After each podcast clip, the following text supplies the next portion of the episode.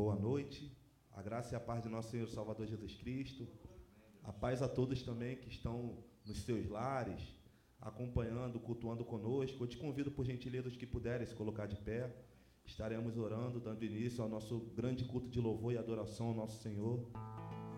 Neste momento, vamos agradecer ao Senhor por mais uma oportunidade de estarmos aqui juntos, louvando e bendizendo o teu santo nome. Amém?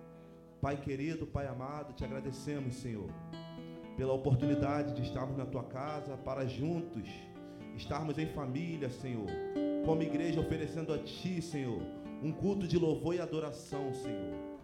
Ao único que é digno de toda honra, toda glória e todo louvor, reconhecendo toda a nossa pequenez, Senhor, diante de ti, Senhor, declarando que tu és o santo em nossas vidas, Pai pedindo perdão por todos os nossos pecados, todas as nossas falhas, Pai querido. Senhor, em nome de Jesus Cristo, que a tua presença venha ser conosco nesta noite, Pai. Que o teu Espírito Santo tenha liberdade em nosso meio. Senhor, fala conosco, Pai. Usa o teu filho que estará ministrando a tua palavra.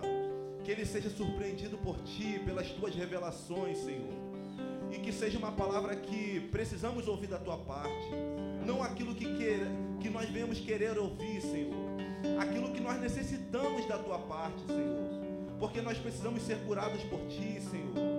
Fala conosco, Pai, nos renova, nos restaura, Senhor. Levanta-nos, Senhor.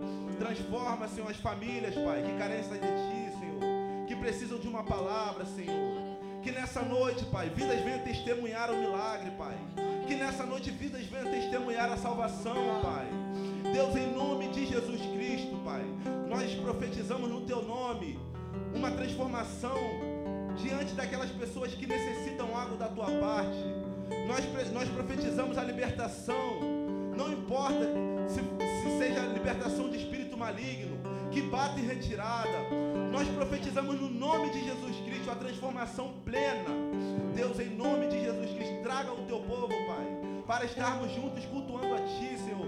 Livra de todo mal e nos dê uma noite na Tua presença, em nome de Jesus Cristo. E somos gratos a Ti, Senhor, por estarmos sentindo a Tua presença nesta noite. Muito obrigado por tudo, em nome de Jesus. Em nome de Jesus, amém. Aleluia. Nesse mesmo espírito, vamos continuar adorando o nome do Senhor, amém?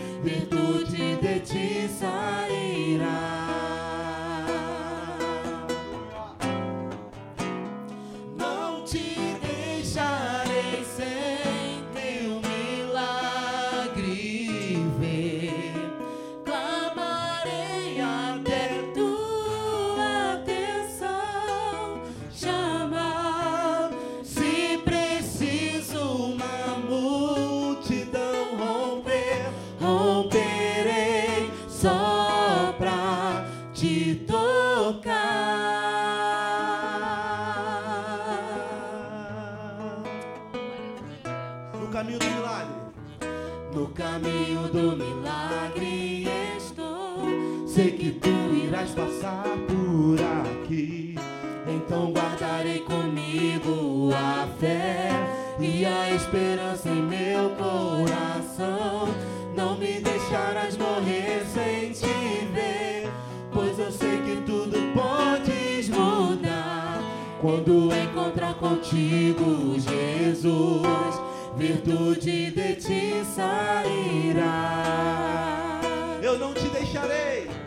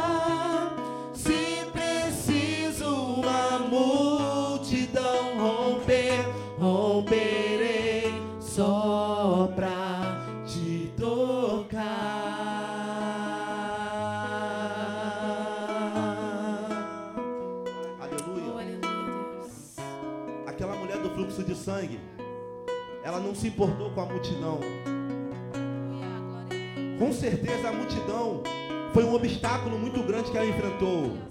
Mas o segredo é que ela teve fé em Jesus Cristo. Ela enfrentou esse obstáculo. E em Deus ela venceu. Em Jesus Cristo ela conseguiu receber o seu milagre, a sua cura. Nessa noite eu te convido a você levantar as duas mãos e declarar: Senhor, em Ti eu vou vencer, eu vou romper, Senhor.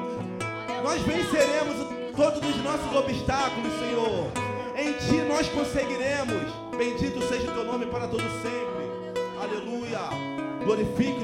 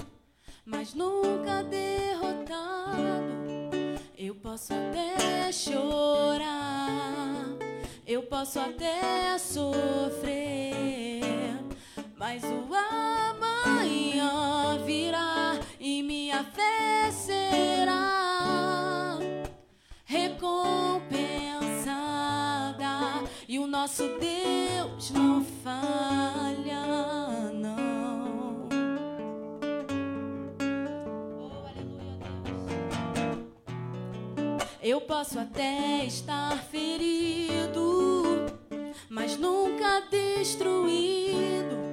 Eu posso ser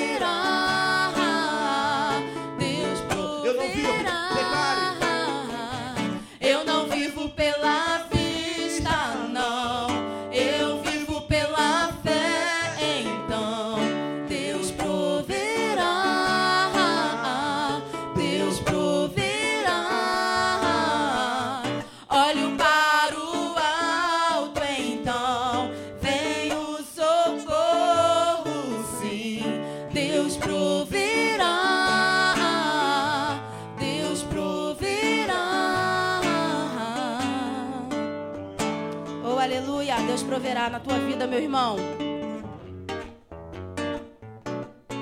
Eu posso até estar ferido, mas nunca destruído.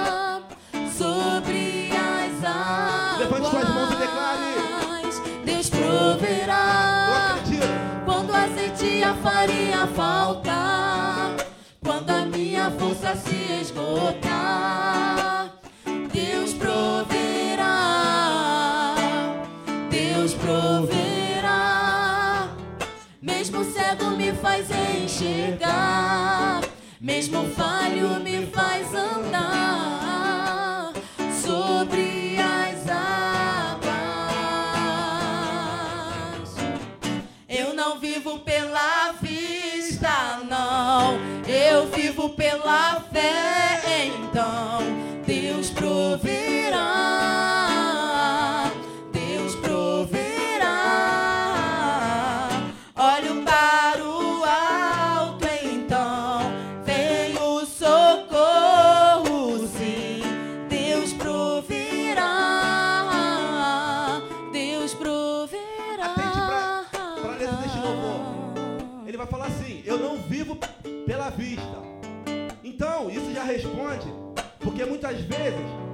fica perguntando: Poxa, mas eu não estou vendo nada acontecer.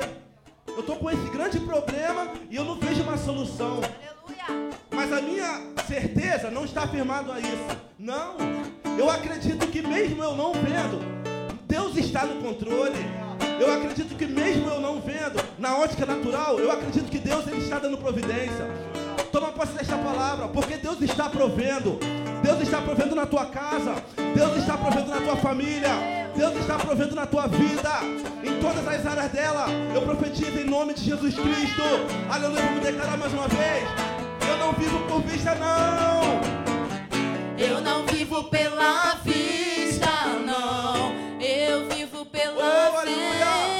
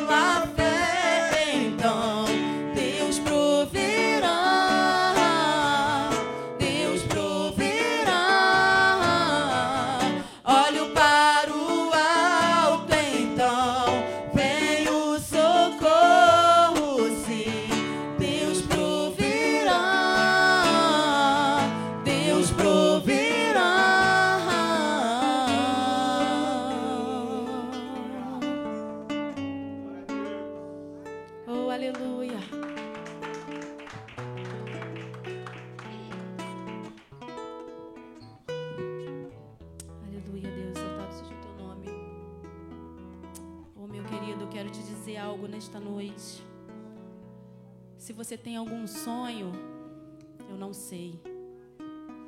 Que de repente você se frustrou, que não aconteceu do jeito que você queria. Mas eu quero te dizer que o nosso Deus, ele é o Deus de promessas. Ele é o Deus que realiza sonhos. Aleluia, glória a Deus. Vamos louvar ao Senhor.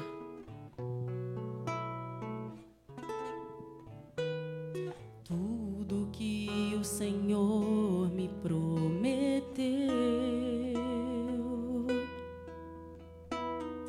Ele vai cumprir, eu sei. Ele vai cumprir, eu sei. Creio nas promessas do meu Deus. Ele é fiel. Ele é fiel, eu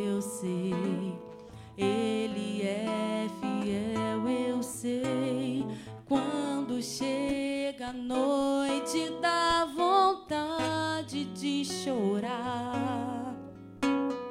A tristeza tenta esperança me rouba e o coração cansado de viver a frustração de esperar.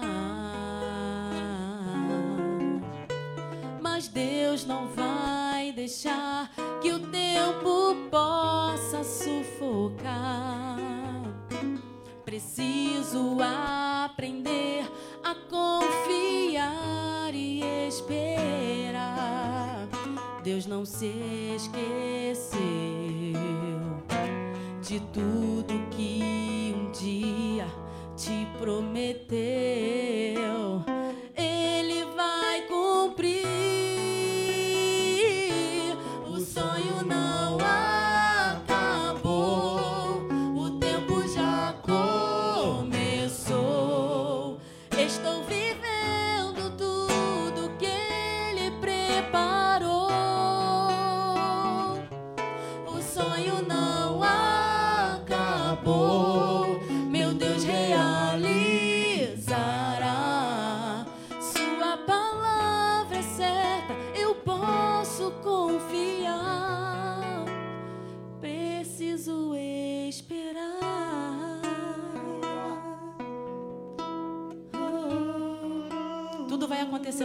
Deus na tua vida, meu querido.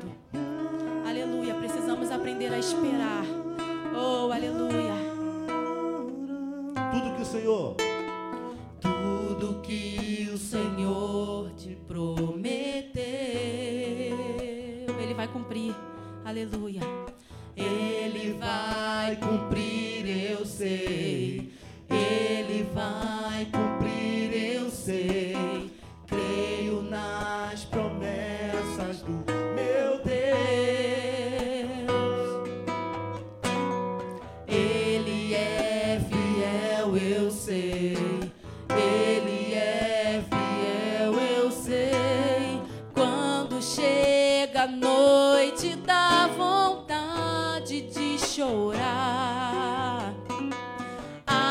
tristeza tenta, a esperança me rouba.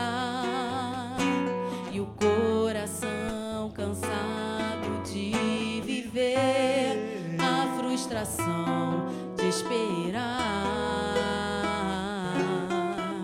Mas Deus não vai deixar que o tempo possa sufocar. Eu preciso aprender confiar e esperar.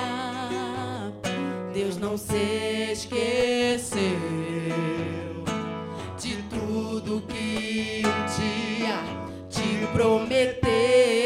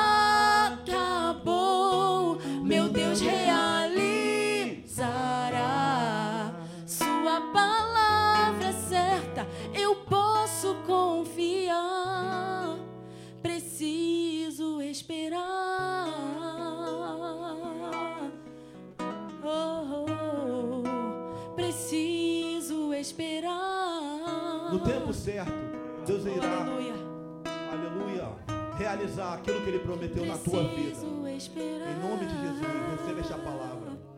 Ministério de louvor dessa oportunidade em nome de Jesus.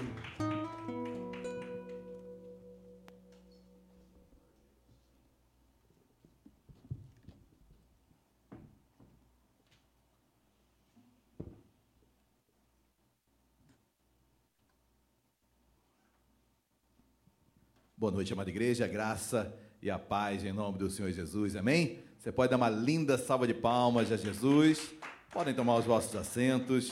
Quero dar boa noite a todos, sejam todos muito bem-vindos. Meus amados irmãos que nos acompanham também online, sejam todos muito bem-vindos. Uma alegria estarmos mais uma noite, mais um dia na casa de Deus, amém? Cumprimente o irmão que está ao seu lado, dá um toque de antebraço aí, um tchau, um oi. Muito bom estarmos aqui como igreja, reunidos, amém? Muito bom. É, André, me dá um pouquinho só de retorno, um pouquinho mais aqui, por favor. Queridos, muito bom nós estarmos nesta noite louvando a Deus nesse lugar. Bom falarmos com Deus, bom ouvirmos Deus.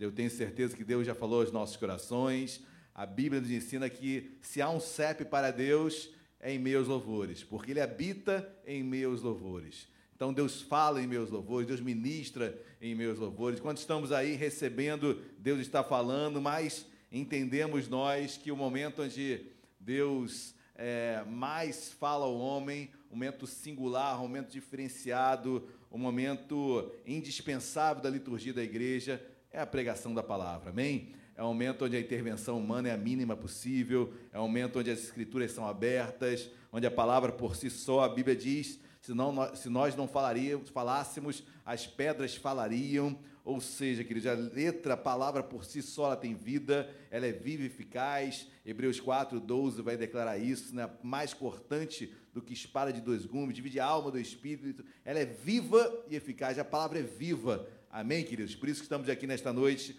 porque fomos vivificados por esta palavra. Meus amados, nesta noite eu darei continuidade, estamos na penúltima, antepenúltima, creio eu, é mensagem sobre os doze apóstolos uma série assim que eu particularmente é, amo muito, é, como eu aprendo com esses 12 homens, homens simples, homens é, humildes, homens discretos, separados por Deus para fazerem uma tarefa extraordinária. Deus chama homens simples, Deus vai, Jesus vai na Galiléia separar doze ele não vai na Judéia, onde estava o sinédrio, onde estava o templo, onde estavam os fariseus, os saduceus, os doutos da lei. Não, Jesus não vai à Galiléia, Deus vai, vai a, a, Jesus não vai à Judéia, Jesus vai à Galiléia, local de pescadores, local de homens simples, e ali Deus vai separando onze, onze da Galiléia e apenas um que não era da Galiléia, que era do sul da Judéia, em uma cidade chamada Queriote. Esse nome, quem era esse homem? Tinha que ser, né, queridos? Judas Iscariotes. O único que não era galileu dentre os doze, ele era do sul da Judéia, Judas Iscariotes. Hoje eu pregarei sobre os dois Judas que estão entre esses doze apóstolos. Então, por favor, meus amados irmãos, abram as vossas Bíblias em Lucas capítulo número 6. É o texto áureo dessa série de mensagens. Lucas capítulo de número 6, versículo de número Lucas 6, versículo de número 13. Quem achou, por gentileza, em podendo, coloque-se de pé. Lucas capítulo 6, versículo 13. Quem achou, diga glória a Deus. Amém. Versículo 13 diz assim: E quando amanheceu, chamou a si os seus discípulos, e escolheu doze dentre eles aos quais deu também o nome de apóstolos. Simão, a quem acrescentou o nome de Pedro, e André, seu irmão, Tiago e João, Filipe e Bartolomeu, Mateus e Tomé, Tiago, filho de Alfeu, e Simão, chamado Zelote, 16, Judas, filho de Tiago, e Judas Iscariote, quem se tornou traidor. Oremos. Deus amado, em nome de Jesus, nós o louvamos, o bendizemos, meu Pai, mais uma vez nesse lugar. Mais uma vez levantamos as nossas vozes para elogiá-lo, Senhor, bendizê-lo, louvar a Ti, Senhor. Obrigado pela Tua mão sobre nós, sobre a nossa casa, sobre as nossas famílias. Onde nós estaríamos, só Tu tens as palavras de vida eterna. Senhor, queremos aprender com esses doze homens, sim, com Judas Iscariotes também. Senhor, certo é que nos identificamos em todos eles num grau maior ou menor, na personalidade de cada um, singular, individual. Senhor, nos identificamos. Senhor, quão bom é olharmos para esses homens, sabermos que eram homens simples, homens chamados por Ti com falhas, com erros, mas homens que foram transformados, e outro que não quis ser transformado. Deus, nesta noite, em nome de Jesus, fala conosco, fala conosco, nos ensina até com o caráter de Judas Iscariotes, até com a personalidade dele. Deus nos ensina. Queremos sair daqui homens melhores, mulheres melhores, discípulos, apóstolos enviados por ti. Senhor, fala conosco e usa-me em nome de Jesus. Amém e amém. Glória a Deus, podem se sentar. Queridos, nesta noite eu falarei sobre Judas, filho de Tiago, e Judas Iscariotes, que se tornou o traidor. Judas era um nome muito comum naquela época. Então, dar o nome para um filho de Judas era rotineiro. Por isso que é, nós encontramos tantos Judas na Bíblia. Hoje, com certeza, você, na nossa geração, não raríssimas vezes você vai encontrar ou vai conhecer. Se eu fizer uma enquete aqui, é, quem conhece algum Judas, é, certamente vai ser a minoria, para não dizer quase ninguém. Eu, por exemplo, não, não conheço ninguém que se chame Judas, porque foi um nome que ficou realmente marcado, marginalizado pelo erro de Judas Iscariotes. Então, um nome realmente que ficou pejorativo, um nome que tornou algo negativo, e você não quer colocar isso para o seu filho. Mas Judas, naquela época, era muito comum, até entre os doze havia dois Judas. O primeiro, Judas, filho de Tiago, queridos, é um, um jovem, a Bíblia fala muito pouco sobre ele, praticamente só dois versículos vão falar sobre esse Judas, filho de Tiago, mas era um homem simples e um homem de um coração assim espetacular, um homem humilde, um homem altruísta, um homem que pensava no próximo, um homem que não se contentava em apenas ele estar com Cristo. Abram as vossas Bíblias, lá em Mateus, dê um pulinho em Mateus capítulo 10. Volte um pouquinho na sua Bíblia. Hoje nós iremos passear bastante nas Escrituras. Mateus 10, versículo 3, é uma outra listagem dos doze apóstolos e é interessante como Mateus ou Levi chama Judas. Olha como aí os irmãos vão entender um pouquinho de que Judas eu estou me referindo. Mateus 10, versículo 3 diz assim: os doze apóstolos, Filipe e Bartolomeu, Tomé e Mateus, o publicano, Tiago, filho de Afeu, e e Tadeu. Não é aqui mais Judas, o filho de Tiago, Tadeu. Ou seja, eu estou pregando sobre Judas Tadeu. Então, esse Judas é o Judas Tadeu que conhecemos é, e que é, entrou para a história, um grande homem de Deus, infelizmente idolatrado, mas nunca é, requereu para si adoração, louvor, muito pelo contrário, um homem que sempre levava a glória para Deus. Mas é o Judas Tadeu que nós conhecemos tão bem, tão bem. E, e quando eu olho para esse homem, queridos, Tadeu no grego quer dizer, interessante que Judas quer dizer o Senhor conduz. Judas no grego quer dizer Jeová conduz, Deus conduz. E quando você olha para isso, realmente Deus conduziu esse Judas, filho de Tiago, o Judas Tadeu. E Deus conduziu Judas Iscariotes? Olha a pergunta, né, queridos? É, certo é que todos nós temos livre-arbítrio e decidimos para o lado e para onde iremos, ok? Certamente isso. Mas Deus em nenhum momento perdeu o controle sobre aquilo que Judas estava fazendo na terra. Em momento algum, algo saiu do controle de Deus. Muito pelo contrário. Eu sei que Satanás conduziu e por muitas vezes entrava no coração de Judas, como a Bíblia diz, e Judas começava a fazer tudo aquilo que desagradava a Deus. Entretanto, Deus sabia de tudo. Deus permitia tudo. Deus estava olhando tudo e sabendo que tudo aquilo conduziria ao propósito de Deus na terra. Amém, queridos? Então preste e guarde, guarde muita atenção sobre isso eu, você, todos nós aqui nesta terra, por mais que sejamos assediados, a Bíblia, a Bíblia nos ensina isso, amém? Que o diabo está ao nosso derredor como leão que ruge, por mais que esteja no nosso derredor, ele só pode criar contextos, ele só pode criar é, situações, mas quem cai sou eu. Eu caio. Quem peca sou eu. Quem decide errar sou eu. Lembre-se de Gênesis capítulo 4, o pecado, quando Deus fala a, a, a Caim, o que, que Deus fala para Caim? O pecado é a porta, cumpre a ti dominá-lo. Nós somos tentados, Tiago vai declarar isso, nós somos tentados pelas nossas próprias cobiças, o desejo desenfreado, essa cobiça é, é, e a tentação é o que o diabo cria. O diabo sabe onde eu sou tentado, onde cada um sabe aqui. O diabo sabe onde cada um é mais factível a ser tentado. E o cenário ele vai criar. Certamente o cenário ele cria, a situação ele cria, mas quem cai sou eu. No minha cobiça desenfreada, mas eu posso ter até um desejo, mas eu posso dizer não. Amém? Deus me capacitou, Deus nos capacitou no livre-arbítrio, que Ele não toca a dizermos não, eu não quero, não vou. Judas Iscariotes tinha essa faculdade. Ele podia dizer não, mas ele escolheu trair Cristo. Queridos, quando eu olho para Judas, agora sim, o Tadeu, Tadeu no grego quer dizer é, criança de peito. Criança de peito. Ou seja, uma criança que mama ainda. É, alguns falam que, brincando, né, que Judas, é, o, o Tadeu, ele era muito, muito mimado pela mãe, mas são só conjecturas conjecturas para ter um sobrenome ou um apelido, uma alcunha de Tadeu, então, por ser muito jovem, pode ser, certamente, mas o coração de Judas Tadeu, queridos, era um coração assim enorme. Em outras versões, não sei se tem outra versão aqui sendo lida, em outra versão está Lebeu em vez de Tadeu. Tem alguma Bíblia assim?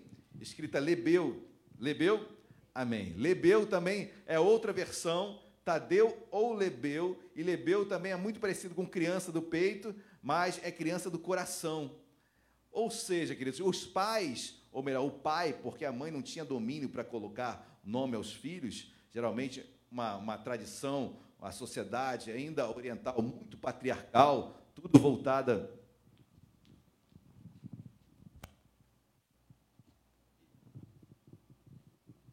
uma sociedade patriarcal voltada totalmente para, para o homem. Então, queridos, isso desvirtuou muito. Então, o homem colocava realmente colocava realmente o nome sobre os seus filhos. Eu vou só esperar trocar pilha, tá bom? Porque esse microfone, isso, oh, glória.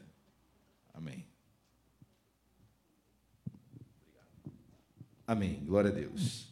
Amém, queridos. Então, é, Lebeu ou Tadeu é a criança pura, a criança do peito. Ou seja, o pai tinha uma expectativa sobre Judas que realmente fosse um jovem muito, muito amável, um jovem muito inocente até. E quando eu começo a olhar para a vida de Judas, nós iremos é, buscar recursos na Bíblia para isso. É interessante como ele tinha realmente um coração altruísta e um coração amável. Dê um pulo na sua Bíblia, vá lá em João, capítulo 14, Evangelho de Cristo segundo João. É o último evangelho da Bíblia. Mateus, Marcos, Lucas, João, capítulo 14. versículo de número 21. Todos acharam, amém? Assim diz a palavra de Deus: Aquele que tem os meus mandamentos, Jesus falando, e os guarda, esse é o que me ama. E aquele que me ama será amado por meu Pai. E eu também o amarei e me manifestarei a ele. Versículo 22, preste muita atenção. Disse-lhe Judas: Não o. Interessante, isso é João escrevendo, né? Então, olha o cuidado de João para deixar bem claro que não era o Iscariotes. O Judas na Bíblia, o Iscariotes, ele é sempre, ele sempre traz um adjetivo. É o traidor, ou, ou se é o outro Judas, não é o Iscariotes. Ou seja, para ninguém tomá-lo é, como outra pessoa, principalmente o Iscariote. Olha como é, João, é, cuidado de João ao escrever, para deix deixar bem claro que não é o Iscariote. Versículo 22. Disse-lhe Judas, não os Cariotes, de onde procede, Senhor, que estás para manifestar-te a nós e não ao mundo? Interessante, queridos, porque Judas, esse jovem, esse Tadeu, esse Judas Tadeu ou Lebeu, é interessante que ele fala: Senhor, onde tu irás se manifestar? Só a nós e não ao mundo. Olha como a intenção dele era pura, ele não queria apenas para ele, ele queria que Jesus se manifestasse a todos, que alcançasse a todos, povos, tribos, línguas, nações. Certo é que Jesus tinha algo além, porque no bojo dessa pergunta de Judas, Ele queria que Jesus realmente é, reinasse na terra, que Jesus acabasse com o triunfo romano, que Jesus sentasse no trono, tirasse impera, o, o domínio do Império Romano. Jesus não tinha esse governo, amém? O reino dele não era o reino desta terra. O reino era um reino espiritual, que não é comida nem bebida, mas paz, alegria e gozo no espírito. Esse era o reino que Jesus ia trazer. Mas a pergunta de Judas é uma pergunta de pureza, é uma pergunta altruísta, pensando, Senhor, tu irás se manifestar apenas para nós, dois discípulos, somente para os que estão aqui, seus discípulos, não ao mundo todo. Ou seja, João, queridos, na sua simplicidade, na sua humildade, na sua pureza, nesse esse Tadeu, ele pensava no próximo, pensava realmente no. Ele era altruísta. Olha que diz versículo 23. Respondeu-lhe Jesus: Se alguém me ama, guardará a minha palavra, e meu Pai o amará, e viremos para ele, e faremos nele morada. Aí Jesus explica para Judas: Judas, olha, o meu reino é aí dentro de você. Aquele que me buscar, eu amo e eu farei morada dentro dele. Judas, meu reino é no teu coração. Quem eu, onde eu quero sentar no trono é no trono do teu coração. E aí Deus, Jesus começa a ministrar. Isso era muito difícil para os discípulos daquela época entenderem, uma palavra muito profunda. Mas o certo é, queridos, nesse bojo todo, eu tiro a pureza e a simplicidade de Judas de querer não apenas para ele, mas que todo mundo fosse alcançado e abençoado por Jesus. Amém, queridos? Glórias a Deus. Queridos, são as informações que nós temos sobre esse grande homem. Os pais da igreja, principalmente Eusébio, vai declarar que Judas, Judas foi pregar na, na Turquia depois, ele parte para a Ásia Menor, para a atual Turquia hoje, e ele, ele falece, ele morre pregando o evangelho, foi espancado com uma clava, por isso que alguns, algumas imagens de Judas Tadeu traz uma clava, porque assim ele foi morto. Ele foi morto, realmente espancado, pregando a palavra de Deus, o pegaram, espancaram com uma clava, tiraram, ceifaram a vida de Judas Tadeu. Mas, queridos, o que eu posso extrair disso tudo, da vida de Judas? Um homem simples, um homem puro, um homem que pensava no próximo, um homem que tinha realmente o desejo de Cristo ser manifestado é, a todos. Que isso possa ficar de exemplo para as nossas vidas. Amém? Glórias a Deus. Só temos essa menção, essas, esses textos sobre Judas. Mas, como eu falei no início, eu quero pregar também sobre Judas Iscariotes. Querido, Judas Iscariotes é a certeza, preste atenção nisso, é a certeza, é o testemunho vivo de que mesmo uma pessoa andando com Cristo, conhecendo Cristo, trazendo para os dias de hoje, estando na igreja, ouvindo a palavra de Deus, mesmo assim, ela pode endurecer o seu coração. É a certeza, é o testemunho vivo de que por mais oportunidades, por mais milagres que tenha vivenciado a pessoa, qualquer pessoa, há a possibilidade de seu coração endurecer e essa pessoa, mesmo assim, não se voltar para Deus. Queridos, é uma constatação que dói, mas quando eu vejo Judas, um homem que passou três anos andando com Cristo, milagres sendo operados. A Bíblia diz que eles saíam de dois em dois e os milagres aconteciam. Os milagres aconteciam. Os milagres aconteciam, queridos. Os, os proezas acontecendo, os sinais acontecendo. Ou seja, Judas foi usado, Judas Iscariote foi usado muitas vezes para operar milagres. Ou não? A Bíblia diz que os doze apóstolos saíram caminhando, pregando a palavra, expulsando demônios, pregando a palavra, curando enfermos. Judas era um deles. Um homem que experimentou dons. Um homem que experimentou milagres. E que endureceu o seu coração e traiu ao mestre. Quando eu vejo a história de, de Judas, queridos, eu também extraio algo para a minha vida. Não há traição, por maior que ela tenha sido, queridos não pode acabar com o propósito de Deus na sua vida. Por maior que seja a traição, seja, e geralmente a traição é daquele que é mais próximo, eu só sou traído daquele que eu dei confiança. E por dar confiança, espero algo dele, dela. E assim eu sofro, assim eu sou traído. Amém? Mas não há traição nesta terra que possa impedir o propósito de Deus acontecer na minha, na sua vida e em nossas vidas.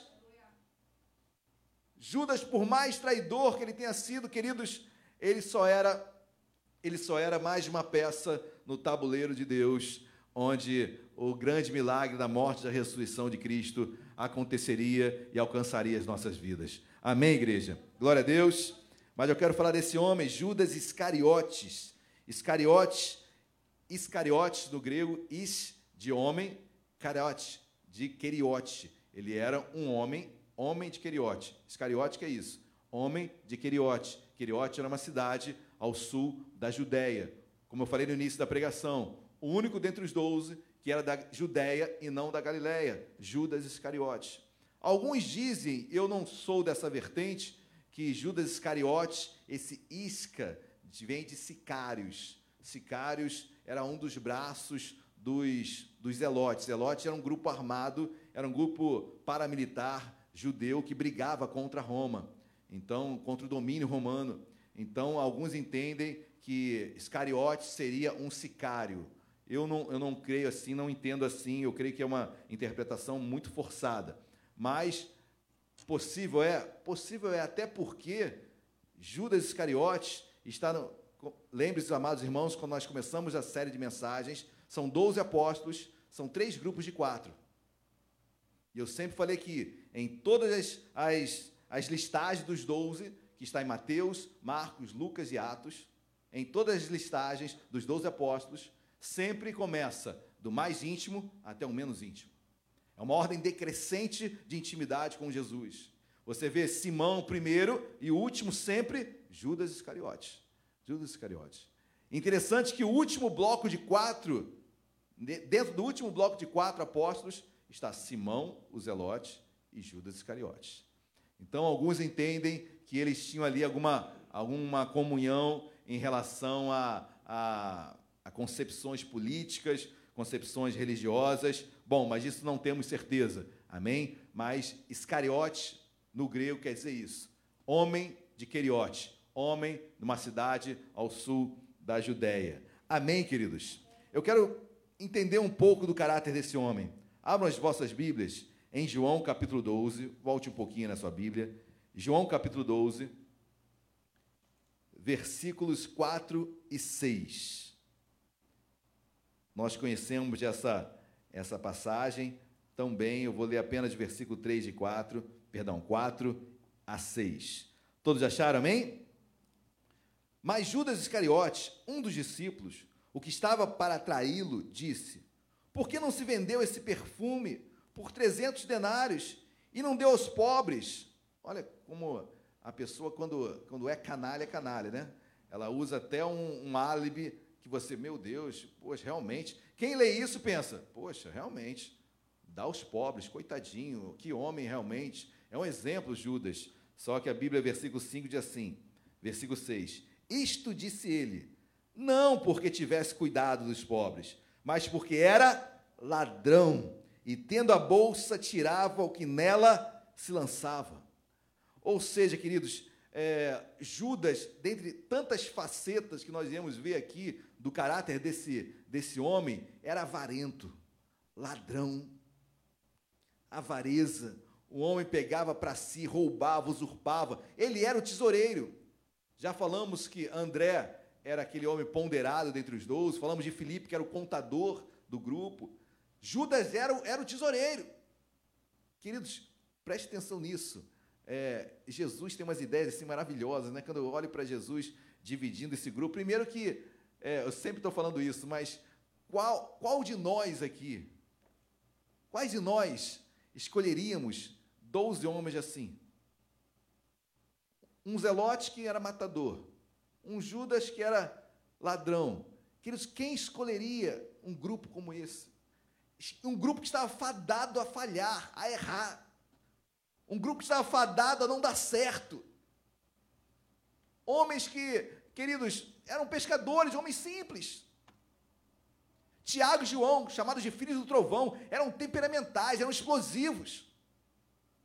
Quem escolheria 12 homens para uma tarefa tão extraordinária? É a prova cabal de que o poder não está em nós, mas está em Deus.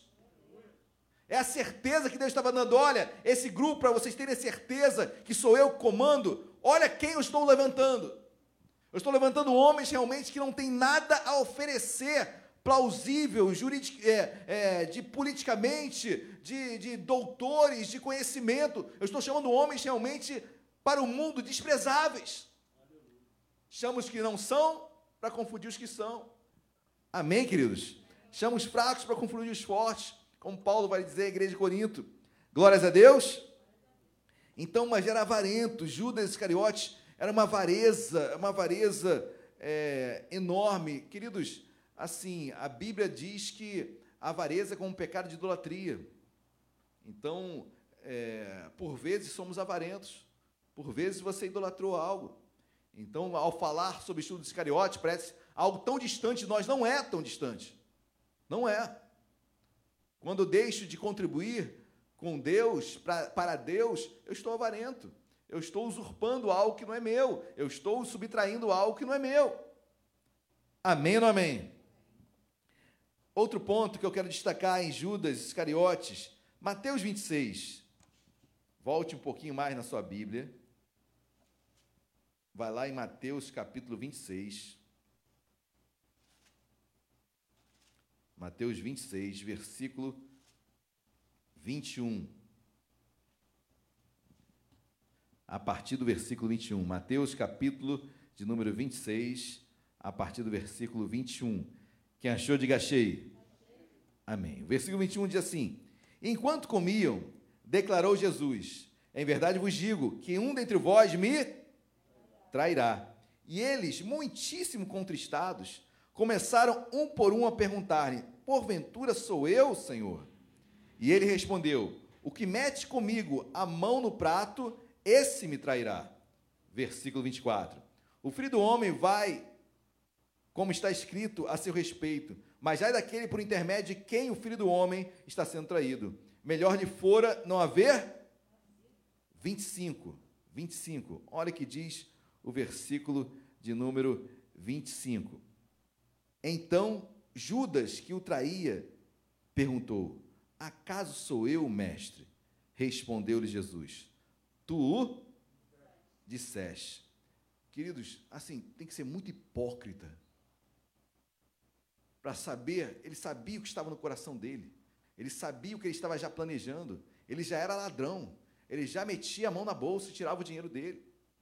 Ele já era traidor. Independentemente da, da, de entregar Jesus para a cruz, entregar para o sinédrio, independente desse tipo de traição, mas ele já era traidor. Mesmo assim, ele pergunta para Jesus, numa, na maior cara de pau, maior, na maior hipocrisia: Senhor, sou eu? Será que sou eu? E Jesus responde na lata, né? Tu o disseste. Queridos, eu não sei se você, certamente você não conhece ninguém assim.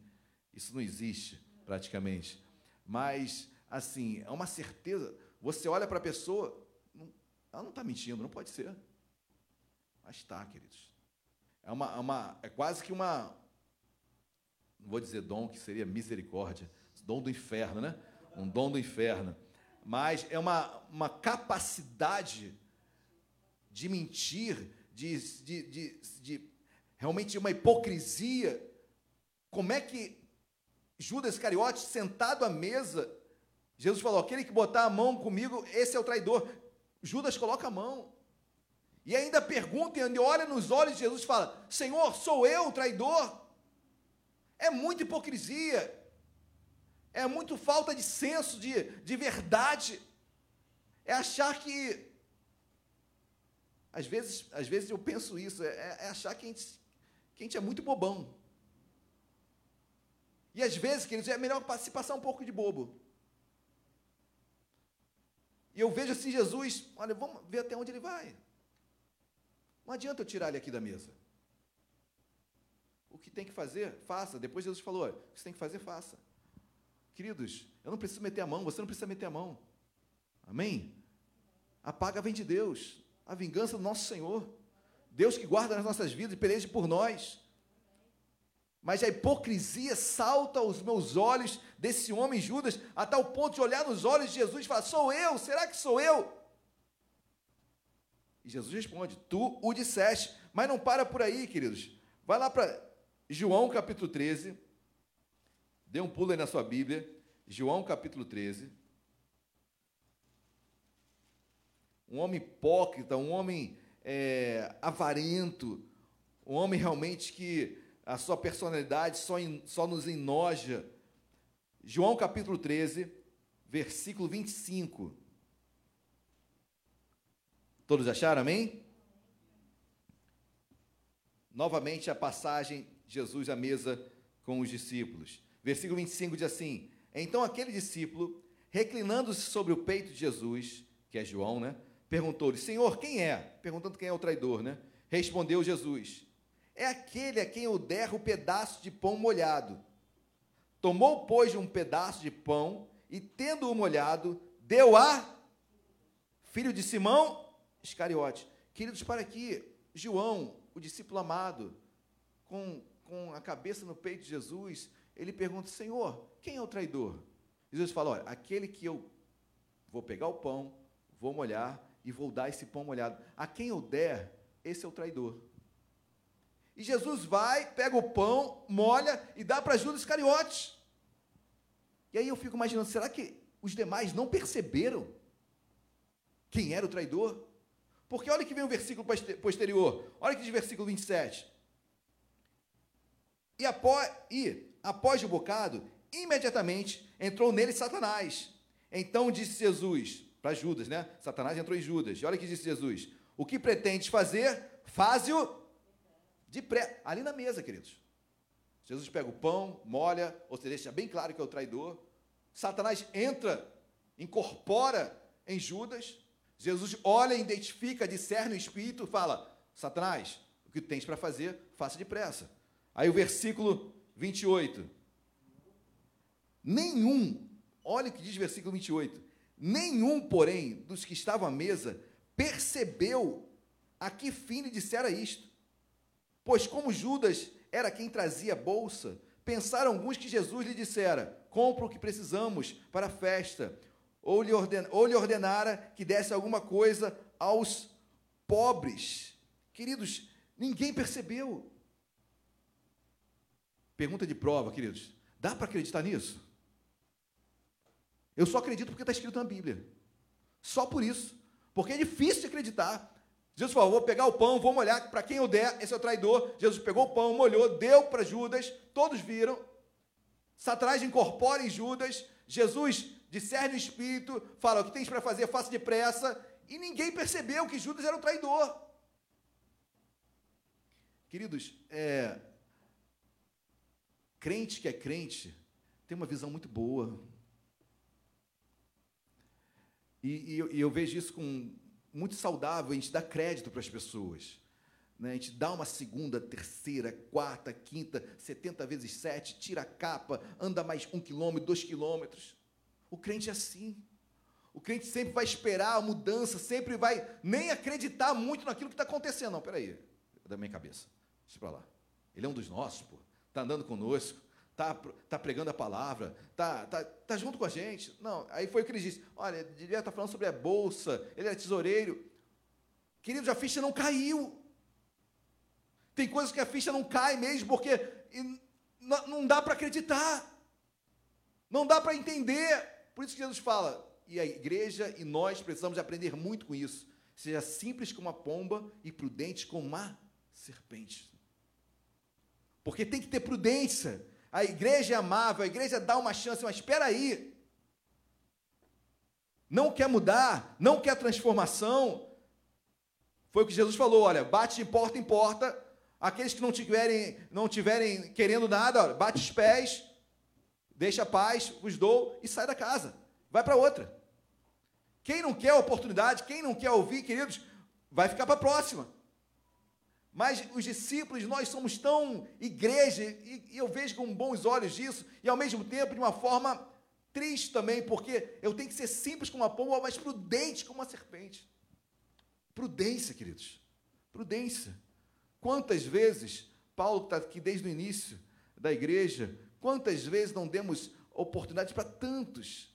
Queridos, já tiramos morador de rua, alugamos casa, colocamos lá dentro. Lá dentro. Cedemos uma casa para moradores de rua. E, meus amados, é, assim, isso não endurece nosso coração. Se tiver que ser feito novamente, faremos. Vale a pena.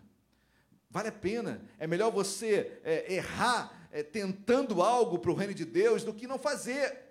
Mas ao mesmo tempo eu fico com uma serpente aprendendo que, olha, vigia, tem sinais que já são dados logo de cara. Judas é um homem como esse. Judas é um homem que recebe o pão molhado e continua na dele, queridos. Satanás incorpora nele ali na mesa e como se nada tivesse acontecendo. Está fazendo tudo errado, planejando trair o mestre e sentado à mesa. Jesus já tinha falado: olha, tu disseste. Jesus já tinha falado, você é o traidor. E ele continua na mesa. Eu já tinha saído fora. Mas não, queridos. Então são. E nós temos que discernir esse espírito. Amém? Temos que discernir esse espírito. Discernir o joio do trigo. Amém? Quem vai fazer a ceifa é Deus. Quem vai tirar, dividir, separar o joio do trigo é Deus. Tenha certeza disso. Amém? Deus mete a mão. Deus tira. Na hora certa, Deus tira. Mas Deus nos dá discernimento de espírito para saber, olha, queridos, aquele ali não dá para ir muito, não. Vigia. Tem que estar junto. Amém, meus amados? Quem está entendendo, diga glória a Deus. Judas Iscariote. Outro ponto, mais um pouquinho aí na frente, João capítulo 18. João 18, versículos 1 e 2. Posso ler, amém? Tendo Jesus dito essas palavras, saiu juntamente com seus discípulos para o outro lado do ribeiro de Cedron, onde havia o jardim, e aí entrou com eles. E Judas, o traidor, também conhecia aquele lugar, porque Jesus ali estivera muitas vezes com seus discípulos. Para aqui. Obviamente, Jesus está falando aqui sobre Getsemane. Atravessa o vale de Cedron, aí você sobe o Monte das Oliveiras. Ali que Jesus foi entregue, ali que Judas o beija, entrega para os soldados do Sinédrio e Jesus é preso. A Bíblia diz que Judas já conhecia aquele lugar.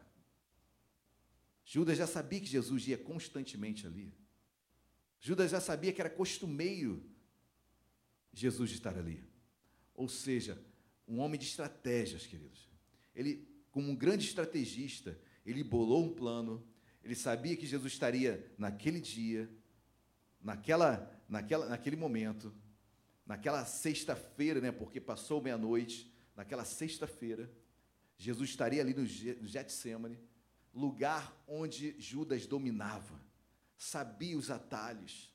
Queridos, um estrategista, infelizmente, um estrategista do inferno. Do inferno. Amém? E nós temos que ter discernimento de espíritos, em nome de Jesus, para entender, meus amados, o que procede e o que não procede de Deus. Mas um estrategista de primeira era Judas, e ele sabia que aquele local era costumeiro, Jesus está ali, já e quando ele leva aquela, aquela, aquela, aquela, os soldados todos do Sinédrio, já encontra Jesus certinho ali. Quem está entendendo, diga glória a Deus. Mateus 26, volte aí na sua Bíblia. Mateus capítulo 26, versículos 48 e 49. Mateus 26, versículos 48 e 49. Todos acharam, amém? Ora, o traidor lhes tinha dado este sinal: aquele a quem eu beijar é esse, prendei-o. E logo aproximando-se de Jesus, lhe disse: Salve, mestre. E o beijou. Queridos, era muito cínico. Era muito cínico. Judas Iscariotes era um homem de um cinismo ah, realmente que nos chama atenção. Ele tem a capacidade de colocar como sinal para os soldados do Sinédrio aquele a quem eu beijar, queridos, beijo é algo íntimo, é algo de quem é íntimo, algo de, que tem, de quem tem liberdade, algo de alguém que tem liberdade no meio dos outros. Judas se aproveitou da sua liberdade, se aproveitou da sua intimidade para beijar, e era o símbolo da intimidade, foi o sinal para que os soldados do sinédrio prendessem Jesus. É um cinismo que salta aos nossos olhos, queridos. Uma traição e uma, de uma pessoa íntima, muito íntima. Mas assim era Judas Iscariotes, um homem que se aproveitou da intimidade para, queridos, é, entregar Jesus para a prisão e depois para a cruz. Quem está entendendo, diga glória a Deus. Queridos, dura coisa, né? Dura coisa foi para Jesus conviver com Judas Iscariotes. Eu fico imaginando, dura coisa. Mas o que me chama a atenção ainda, não acabei ainda, tem muitas características ainda desse homem. Olha o que diz a Bíblia em Marcos 14. Marcos 14, versículos 10 e 11. Marcos 14, versículos 10 e 11. Tem Marcos na Bíblia? Amém. Marcos ou João Marcos, né? Marcos capítulo 14, versículo 10. Quem achou, diga achei. E Judas Iscariotes, um dos doze, foi ter com os principais sacerdotes para, para lhes entregar. Para aqui, queridos. Judas vai até o sinédrio, vai até os principais sacerdotes para falar: olha, eu vou entregar Jesus para vocês. Aí, versículo 11: Eles, ouvindo, alegraram-se e lhe prometeram dinheiro. Nesse meio tempo, buscava ele uma boa ocasião para o entregar. Para aqui, queridos. É, Judas traiu Jesus por 30 moedas de prata, não é verdade? Não é verdade? A Bíblia deixa claro isso. Queridos, Judas traiu Jesus porque traiu. Olha o que diz versículo 10. E Judas Iscariotes, um dos doze, foi ter com os principais sacerdotes para lhes entregar Jesus. Judas não pediu nada em troca. Judas não estava barganhando, olha, me dá isso, me dá aquilo que eu entrego Jesus. Não! Judas foi até os, os, os principais sacerdotes do Sinédrio e falou: olha, eu vou entregar Jesus para vocês. Aí sim, ofereceram a ele 30 moedas de prata. Mas, queridos, quem trai, trai independentemente de qualquer coisa. Isso tem que, temos que ter entendimento. E não nem sempre tem uma, um porquê, um, por qual motivo. Mas Judas, no seu âmago, no seu coração, é realmente Satanás entra no coração dele para atrair realmente Jesus, entregar Jesus para a cruz. Não houve qualquer compra, não houve qualquer negociação.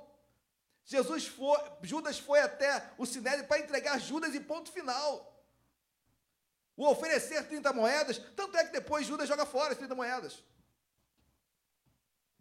A questão não era o dinheiro, a questão era a traição. Olha como a traição é, é pesada para Deus.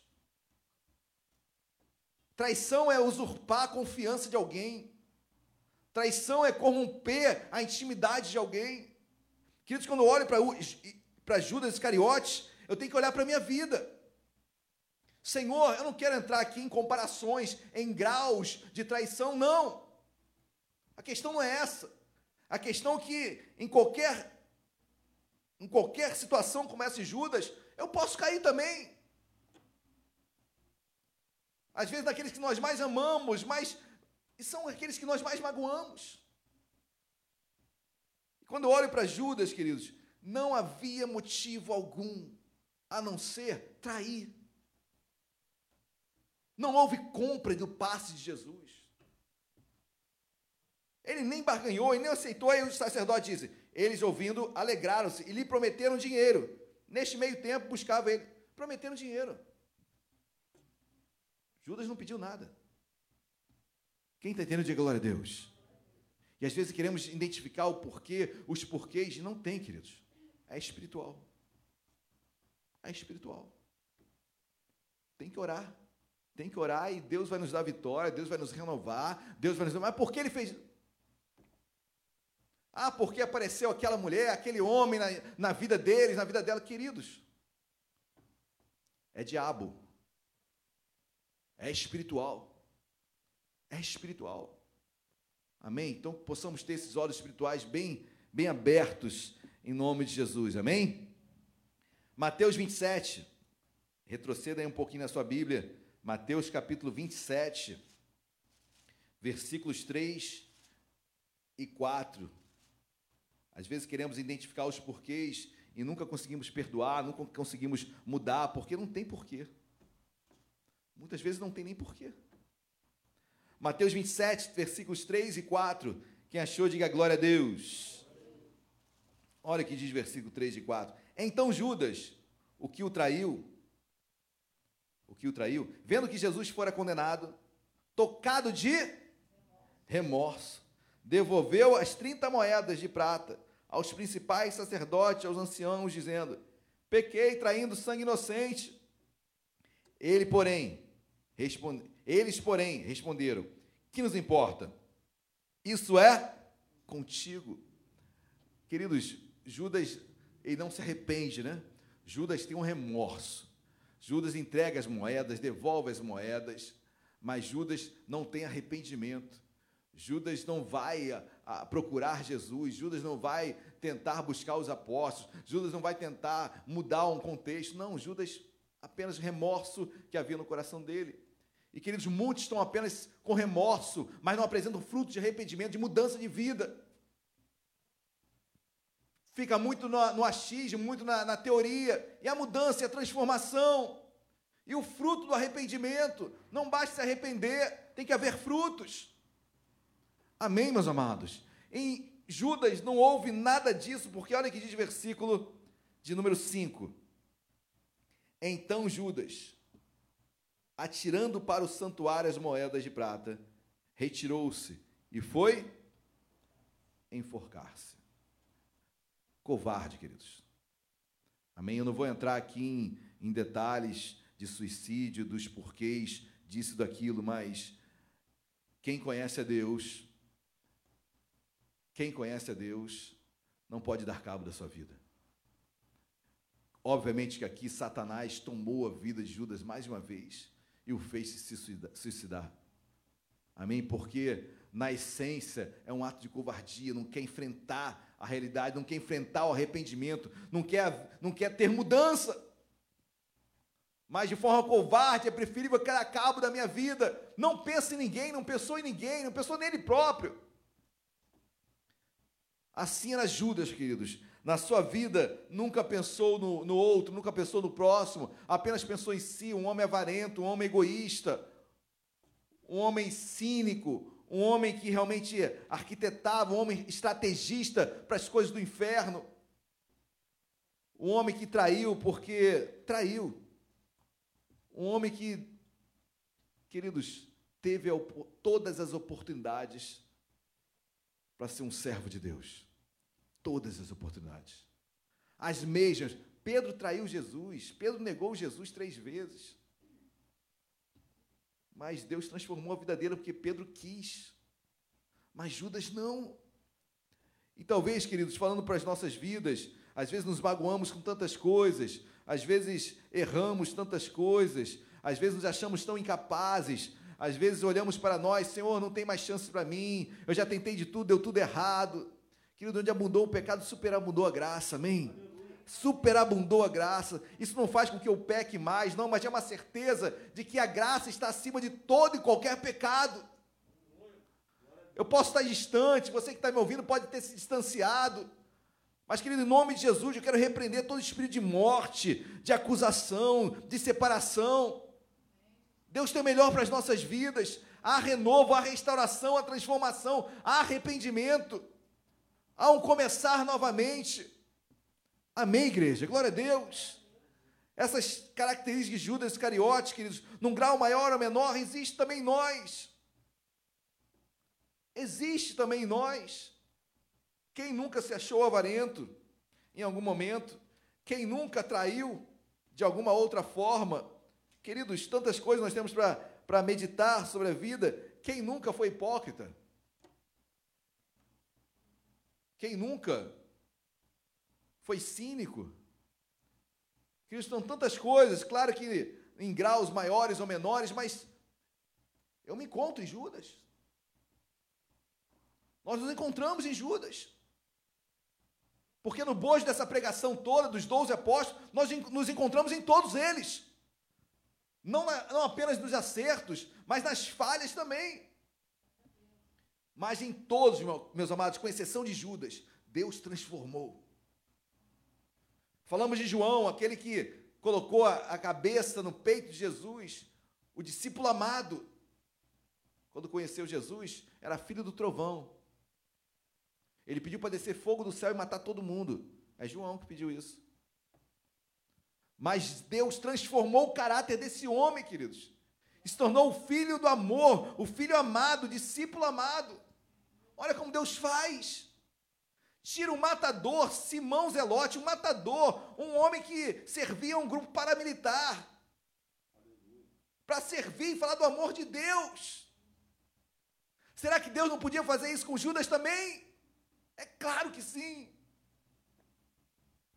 Mas a graça, nós não cremos em graça irresistível. A graça, ela é resistível, sim. Eu posso resistir à graça.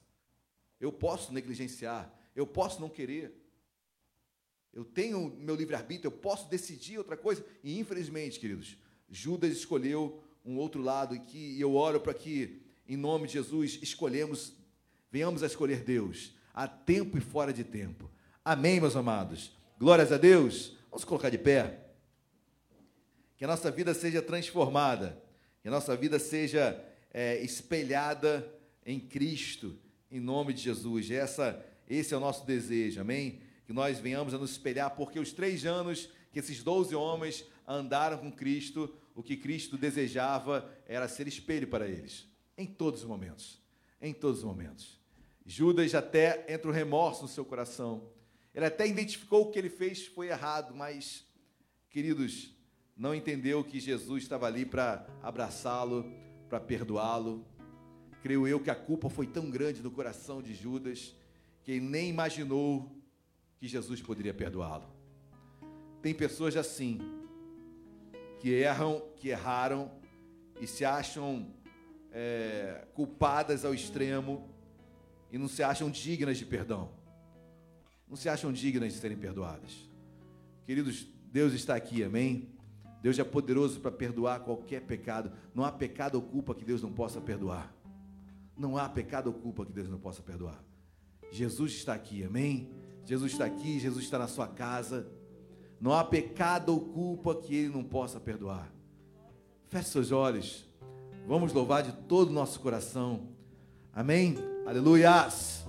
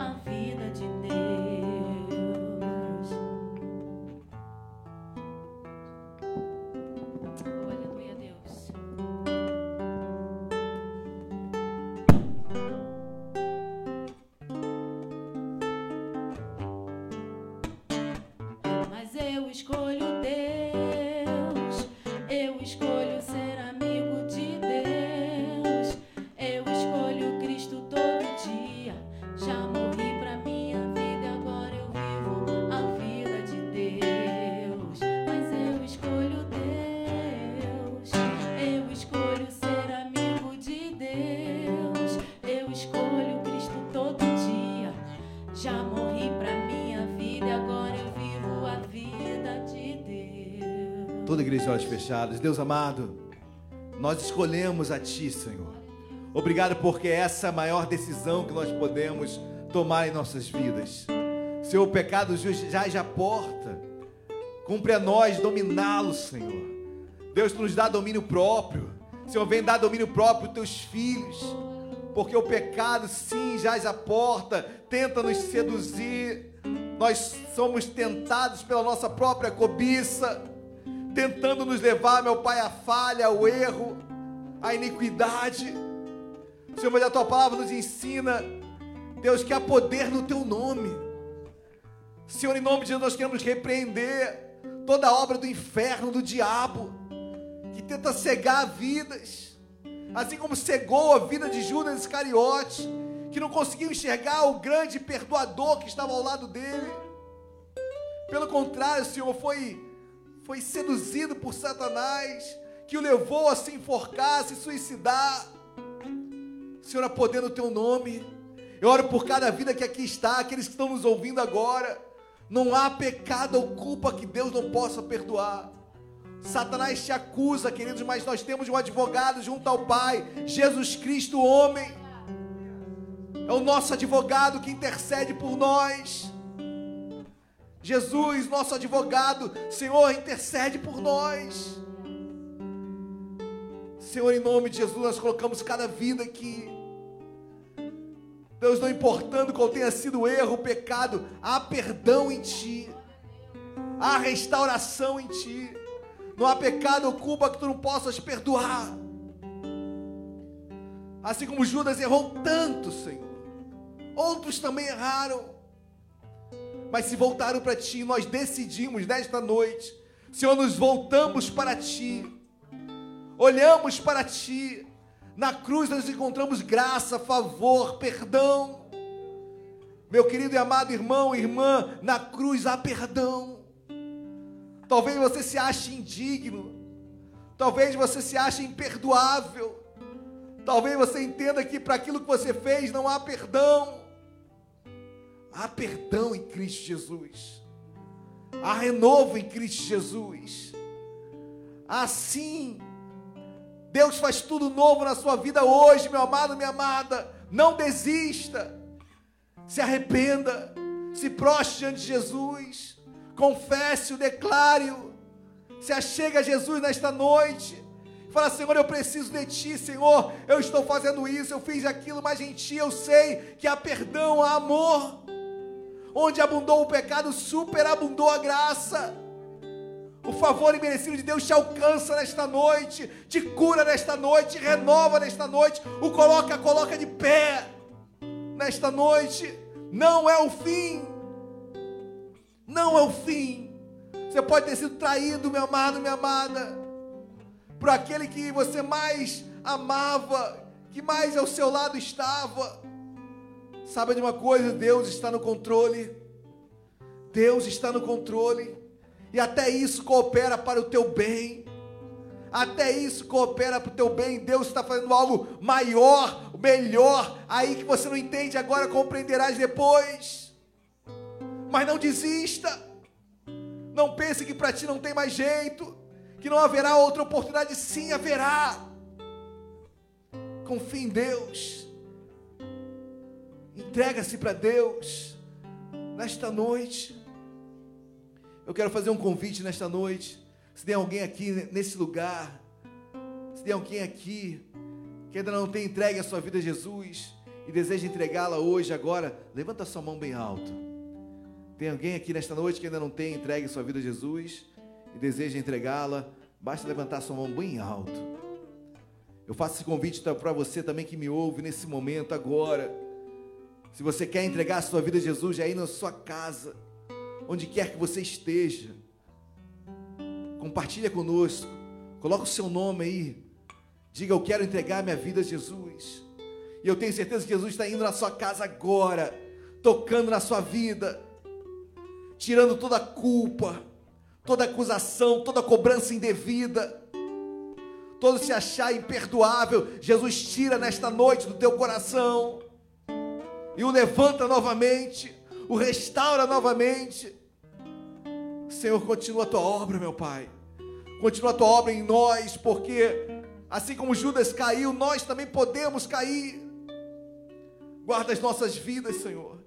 Que sejamos simples como a pomba e prudentes como a serpente. Que possamos vigiar e orar a tempo e fora de tempo. Senhor, perdão pelos nossos pecados, pelas nossas falhas. Te amamos, Senhor e sabemos que em Ti nós encontramos refúgio. Em nome de Jesus. Amém e amém. Você crê nisso? Dê um glória a Deus bem alto aí no seu lugar. Glória a Deus, igreja. Amém. Dê uma salva de palmas para Jesus. Louvado seja o nome do Senhor. Amém. Podem se assentar. Quem foi abençoado, diga amém. Amém, queridos. Precisamos aprender com Judas Iscariotes na oportunidade que ele teve e na oportunidade que ele desperdiçou. Que possamos sempre estar atentos às oportunidades que Deus nos dá. Queridos, ainda em culto a Deus, momento de dízimo ofertas. 1 Timóteo, estamos em família, né? mas você que. Bom, estamos em família, então vou ultrapassar a preliminar que eu sempre coloco. 1 Timóteo, capítulo 6, versículo 10 falando sobre avareza. Eu já falei sobre a avareza de Judas Iscariotes, poderia me ater a esse contexto, mas 1 Timóteo capítulo 6, versículo 10, diz assim: Porque o amor, o amor do dinheiro é a raiz de todos os e alguns nessa cobiça se desviaram da fé e a si mesmo se atormentaram com muitas dores. O amor do dinheiro, queridos, é, é avareza, é você servir a dois senhores, como Mateus capítulo 6 vai declarar isso. Não há como servir a dois senhores, há de aborrecer um em detrimento de outro. Então, queridos, não tem e dinheiro na Bíblia é colocado como um deus, mamon. Mateus capítulo 6 vai declarar o deus mamon, o deus do dinheiro. Não tem como servir a dois senhores, vai agradar um e vai aborrecer ao outro. Esse amor ao dinheiro me leva a nos esquecer dos princípios de Deus como Judas Iscariotes, na sua avareza, na sua avareza, roubava o dinheiro em que era ofertado por aqueles que seguiam a Jesus. Eles conseguem parar para pensar nisso? Roubava o dinheiro que era ofertado por aqueles que amavam Cristo. Avarento por amar o dinheiro, o amor ao dinheiro, é a raiz de todos os todos os males. Pastor, e aquele mal? A raiz é o dinheiro. Pastor, Perdão, o dinheiro não, o amor ao dinheiro. Porque, queridos, o amor ao dinheiro me faz me corromper, me faz trair, me faz, ou seja, é a raiz de todos os males. Em todos os males, o amor ao dinheiro é essa raiz que nos corrompe, que nos faz servir a outro Senhor. Então, que possamos ter esse entendimento, esse discernimento, e quando falamos sobre dízimos, ofertas, nesse momento, é, que tenhamos realmente a nossa vida no altar de Deus, que venhamos a servir a Deus e não a mamão, e devolvermos a Deus aquilo que é de Deus. Amém? Assim, Deus nos chama para servi-lo, obedecê-lo e andar com ele. Amém, meus amados. Se é o dia de você ofertar, dizimar, perdão, tem um envelope de dízimo oferta aí na sua poltrona. Pegue-o, separe com calma o seu dízimo oferta. Se você quiser ofertar, dizimar na máquina de débito por comodidade, segurança, fique à vontade. Diácono Paulo estará ali com a máquina. Fiquem à vontade. Amém? Deus abençoe a todos.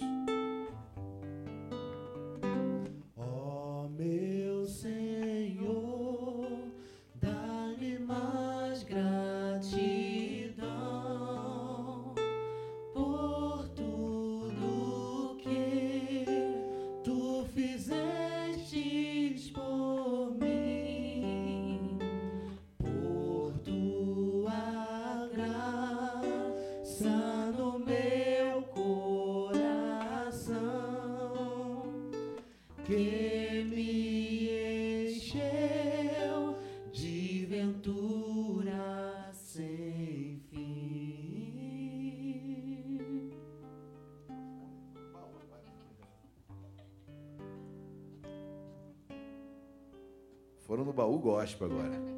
Vamos colocar de pé, vamos orar, queridos. Deus amado, em nome de Jesus, nós o louvamos e bendizemos. Senhor, obrigado porque tudo que temos, tudo que somos vem de Ti. Tudo que há em nós, bendize o Teu santo nome. Deus, estamos apenas devolvendo uma pequena parte do muito que tem nos dado. Senhor, obrigado porque sermos partícipes, cooperarmos com a Tua obra. Deus, quão bom é contribuirmos, quão bom é nos envolvermos com a Tua obra. Senhor, nós servimos apenas um Senhor. Senhor, não amamos o dinheiro, muito pelo contrário, o dinheiro é uma bênção, desde que seja administrado segundo a tua sabedoria. O dinheiro é apenas um instrumento, meu Pai, que abençoa tantas vidas. Mas o dinheiro não nos governa, muito pelo contrário, nós somos senhores do dinheiro e não ele é o nosso Senhor.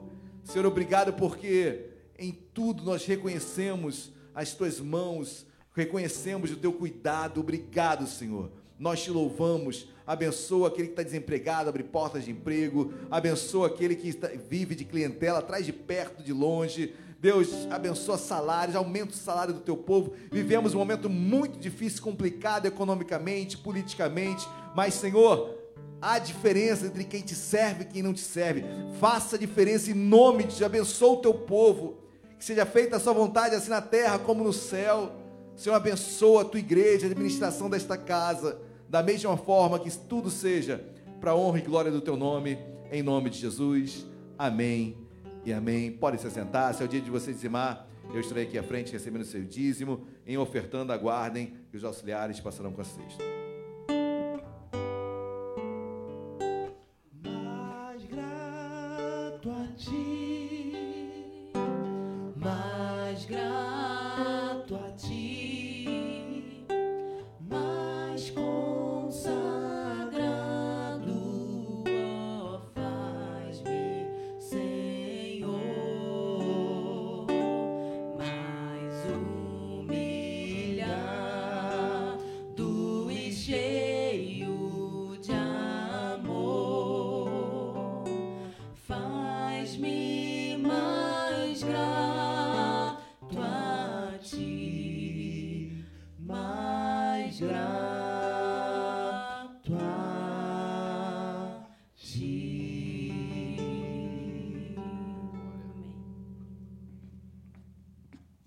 Glória a Deus. Você pode dar uma linda salva de palmas a Jesus.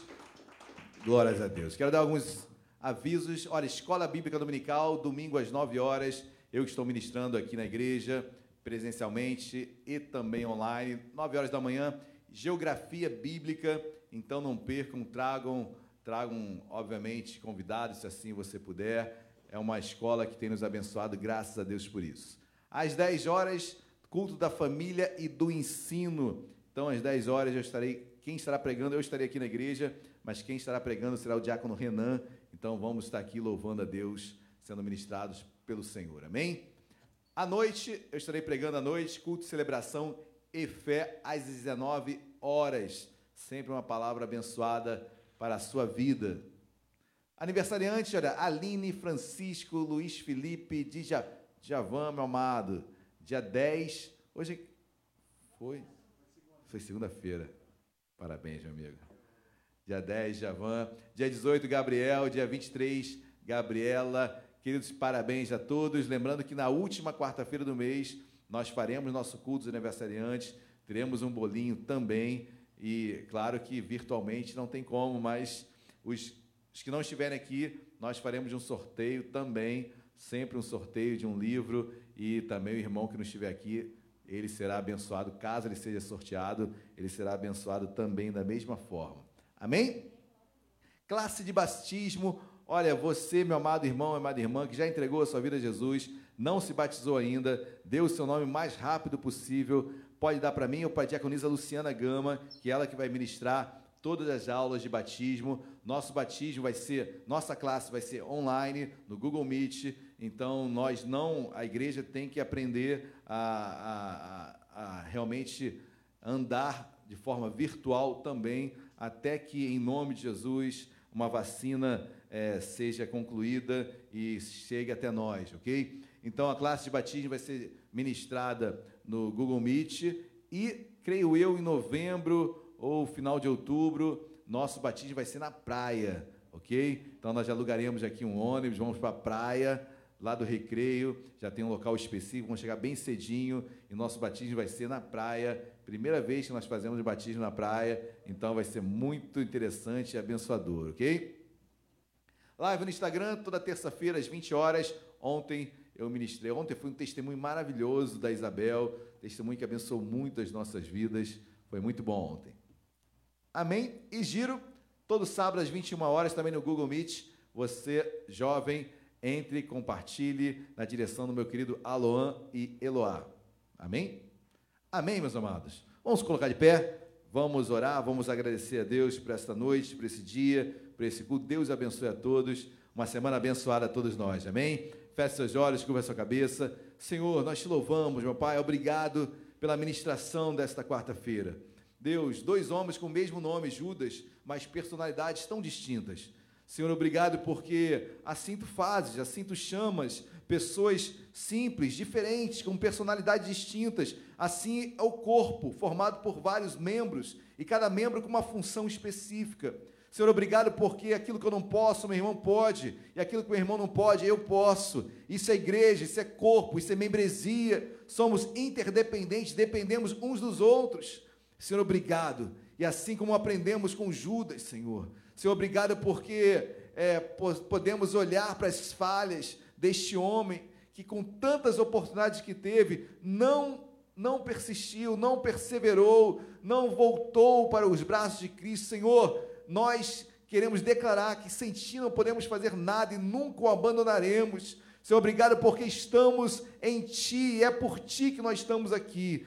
Perdão pelos nossos pecados, assim como fomos, assim como oramos, meu Pai, durante esse culto. Deus abençoe o teu povo, despede em segurança e paz, livra de todo mal, nos dê um final de semana abençoado na tua casa e com o amor de Deus Pai, a graça e a paz nosso Senhor e Salvador Jesus Cristo e as doces consolações do Espírito Santo de Deus seja sobre as nossas vidas, hoje e para todo sempre. Toda a igreja diga amém. Dê uma linda salva de palmas a Jesus.